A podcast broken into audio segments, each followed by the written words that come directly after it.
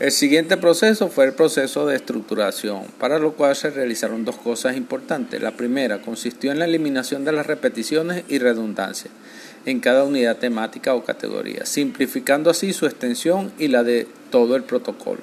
La segunda consistió en la configuración del tema central de cada unidad o categoría y elaboró su significado, lo cual se logró relacionándolas unas con otras y con, con sentido del todo. La expresión central se configuró en frases concisas que, conservan todavía el lenguaje propio de los informantes.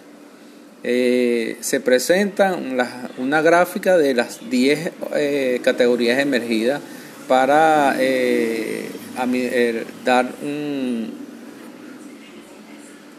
una síntesis de lo que se realizó en la investigación.